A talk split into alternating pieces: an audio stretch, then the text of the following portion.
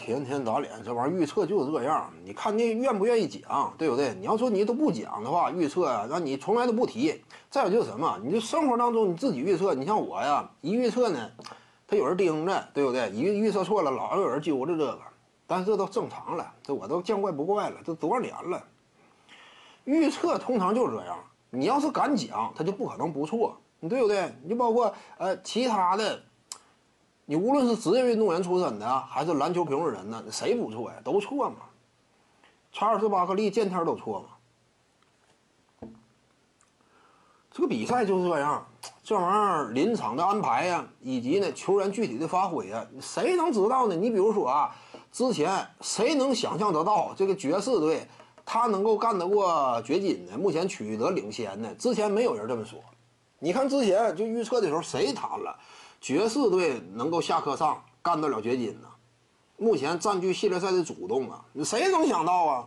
爵士队他缺兵少将，而且米切尔呢，这谁能想到他这个一组系列赛当中远射手感这么这么爆炸呀？一场比赛投那么多三分呢，单场砍下 接近六十分，这季后赛乔丹一样的风采呀，谁能想到呢？这玩意儿，这就是。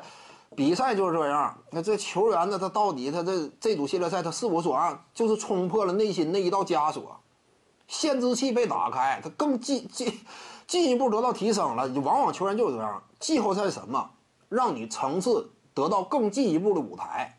有时候质变往往就发生在季后赛通常都是嘛。一名球员呢，之前常规赛你打的再好啊，各个方面之前连续几年呢如何如何优秀啊，往往就什么。到了季后赛，它形成一种质变的约束，可能说就在某组系列赛当中，这名球员呢一下信心层面得到巨大提高，整体实力层次腾飞了，这就不一样了，跟以往的观感完全是两码事了，这就非常有可能。米切尔就是个典型。现在来看，有年轻时候韦德风采，就职业生涯履历也像。有年轻时候韦德风采，而且他比韦德强一点在哪儿？呃，生生在新的时代，远射这块没有那么差，就是米切尔啊。这个我们还是希望看到什么呢？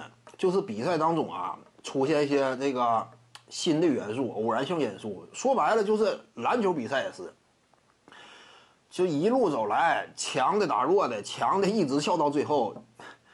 怎么讲呢？这玩意儿有含金量。对你，比如说篮球比赛，七场七场四胜制，这本身赛制的设置呢，就是让强者更有可能、更大概率脱颖而出。但是都这么打的话，就一路过来啊，完全没有悬念，就是完全都是上边打下边，都是欺负你，没啥太大意思。那这个比赛真是缺乏悬念嘛？还是最最好有什么强弱之间啊？因为其他一些因素存在。导致呢，双方之间竞争力完全拉平了，这是最精彩的，这是最精彩的。徐静宇的八堂表达课在喜马拉雅平台已经同步上线了，在专辑页面下您就可以找到它了。